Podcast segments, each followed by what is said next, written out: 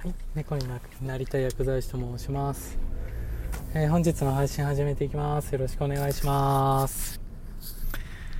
えーと、今日はですね、えー自己肯定感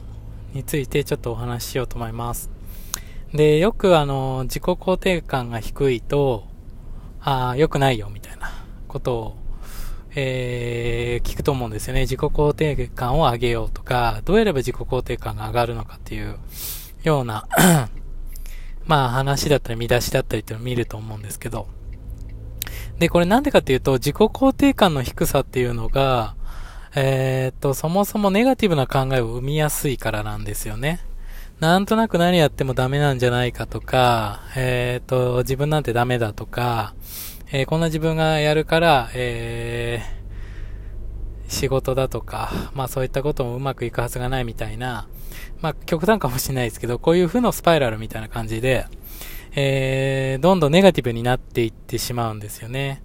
えっ、と、なので、まあ、そんなに自信満々になる必要はないとは思うんですけど、まあ、圧倒的な努力をしていれば別ですけど、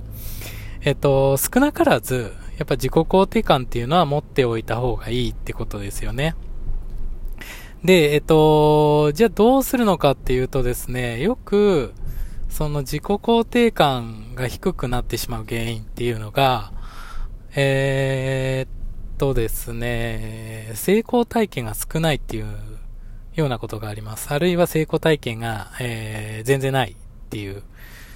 ことが、えー考えられます。えーっと、いわゆる、えーまあ、経験則みたいなもので、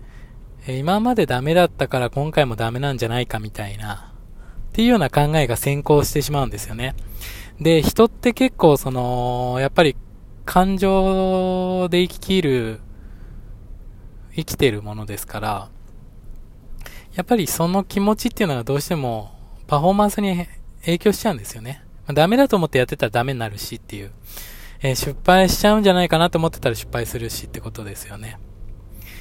はい。っていうことで、じゃあどうやってあげるのかってやっぱり必要なんですよね。自己肯定感を少しでも高く保つにはっていうことで、えー、まあさっき言ったのと逆をやればいいんですよね。自己肯定感が低い原因となっているのが成功体験が少ないからっていうことなので、えっと、成功体験をどんどん増やしていけばいいんですね。で、増やす方法っていうのは簡単で、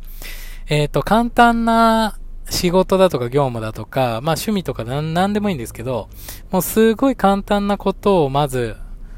目標として設定して、で、それができるたんびに自分を認めてあげることなんですよね。あ、こんなにできたとか、今日もこれできたとか、まあ、毎日継続するのがいいんですけど、えっ、と、例えば、えっ、と、自己表現するのが苦手な方だったら、えっ、と、毎日何かしらの方、え方法で自己表現っていうのをしていけばいいんですよね。例えば今日5分だけでも、えーっと、まあ、ラジオみたいな、こういうラジオトークとか、まあ、ツイキャスとか、まあ、YouTube とかいろいろありますけど、ニコニコ動画とか、